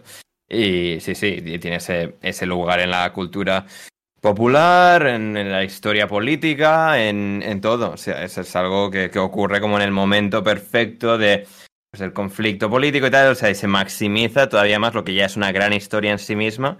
Eh, se lleva eh, todavía, todavía más allá. Sí, sí, es algo fascinante. Y como digo, también recomiendo muchísimo el documental que se llama Of Miracles and Men de de milagros y, hombres, que si tenéis ESPN de cualquier forma o si buscáis en internet seguramente lo, lo, podéis encontrar, porque es eso, toda la historia de la Unión Soviética de, hockey y hasta ese partido y luego digamos toda la realidad de posterior, como eh, jugador que mencionaba antes, Slava Fetisov, que si queréis más cosas de hockey, dejadlo en comentarios, gente, que esto sea, yo sé que soy yo aquí una cruzada absurda del hockey con, nuestro público, pero si queréis más cosas de hockey, dad like, comentad, decid, Ander, haz más cosas de hockey y explicamos la historia de Slava Fetisov llegando... sí, sí, sí, sí. Explicamos la historia de Slava Fetisov después del partido de Colonia Soviética contra Estados Unidos y cómo llega a la NHL y toda la historia, porque es un follón tremendo para llegar de lo que era la liga soviética de hockey a la NHL, eh, que contaremos un día si dejáis likes y comentarios, gente. al respecto, la, la, historia de Slava Fetisov, maravillosa, a mí me ha encantado. Antes mencionaste cómo se llamaba el arquero de Estados Unidos. Eh, Tony Craig. ¿No es Mike Eruzione o algo por el estilo? Pues tengo anotado. es el goleador, el, goleador del cuarto y el, gol ganador. El goleador, el que metió el gol de la victoria, eh, se retira con 25 años diciendo no, no, no, puedo conseguir nada más importante de lo que ya conseguí, que era ganar a la Unión Soviética, así que hasta luego. Y se retira. bueno, también, pero porque era malo como el hambre, ¿eh? De cómo Bueno, pero no le estropees, pará, pará. Vamos de nuevo. El tipo dice, porque no le estropees el momento al pobre, al pobre Mike. El tipo se retira bien, se retira bien. Es como Renato el de Portugal que mete el gol en la final. Si se retira, deja que diga que es porque porque ya no puede alcanzar. Vamos de nuevo. Perdón, perdón, perdón, perdón, perdón. Mike Eruzione dice, ya no puedo, ya me retiro porque no voy a conseguir nada más importante de lo que ya conseguí, que era ganar la Unión Soviética. Por eso pongo fin a, mi carrera. Barras. Barras. ¿Qué es barras? Eh, factos, tal, o sea. Ahí está. sí, sí, como un plan Eminem, tal, o sea, USA. No, no, queda muy bonito. O sea, yo sí me retiro. Si yo meto el gol más importante de mi selección hasta ese momento y después no, no, encajo, no, no, y ya está, ¿no? Me voy diciendo eso. No me quiere nadie, pero yo me voy diciendo, no, ya está, ya cumplí. Exacto. Sí, sí, sí, sí, total, no, no, la, historia de Mike Eruzione con, con ese gol ganador al final del cuarto para el 4-3 es absolutamente icónico y, con eso, eso que se lleva, y eso que ese momento que tiene de los más icónicos de la historia de, ese deporte, que es el hockey sobre hielo y sobre el que hablaremos más, insisto de nuevo, si dejáis comentarios y likes, gente, venga, por favor, compartid, sí, sí. O sea, tengo muchas ganas de hablar de hockey, por favor, la, historia es la Petiso. Yo creo que ya tenemos que hacer como Mike, mejor de que esto ya no vamos a a conseguir en este episodio, así que creo que es momento de despedirnos. Like, like, que sí, que sí. Ah, dilo, dilo, vamos a cerrar diciendo, chicos, comenten, denle like, suscríbanse, compartan esto. Correcto. Eh, ayúdenos. Sí, sí, sí. Exacto, exactamente. Like en YouTube, en iVoox si nos escuchan también. Eh, las reseñas, comentarios eh, en, en iVoox, en, en YouTube, dejar todas vuestras impresiones, cualquier cosa que os haya llamado la atención y que queráis eh, decirnos sobre este episodio, em, decidlo, sobre todo si queréis que hablemos más de hockey, por favor. Eh, Y sí, sí, eh, nada, eso, eh, que lo compartan, que interactúen con nosotros en Twitter arroba Gringos, en Instagram arroba Gringos, también en TikTok. Estamos en, todas partes, pronto con más y todavía mejor contenido y sí, no, no van a parar los episodios de, llegar a, los oídos de nuestros queridos oyentes. Eh, esto ha sido todo por hoy en la historia de la Unión Soviética. David, gracias. Gracias a ti, Ander. nos vemos. Nos vemos, sí, sí. Yo soy Ander Iturralde. Muchísimas gracias por estar al otro lado y nos vemos la próxima semana. No, no, no, no, no, no, no, no. Yo soy Ander Iturralde, mi compañero es David Mosquera y ahí nos ah, despedimos porque van varios episodios en los que no me menciona. Ya te digo gracias David como para reconocerte. No, David Mosquera y Ander Iturralde hemos sido David Mosquera, Ander Iturralde también es que son muchos años de, ser el único presentador. O sea, tengo que acostumbrarme a ser copresentador. indebida. correcto, y esto, la alineación indebida, correcto. Si queréis Premier League también escuchad eso, pero él es David Mosquera, yo soy Ander Iturralde y nos vamos y nos vemos la semana que viene con mucho más.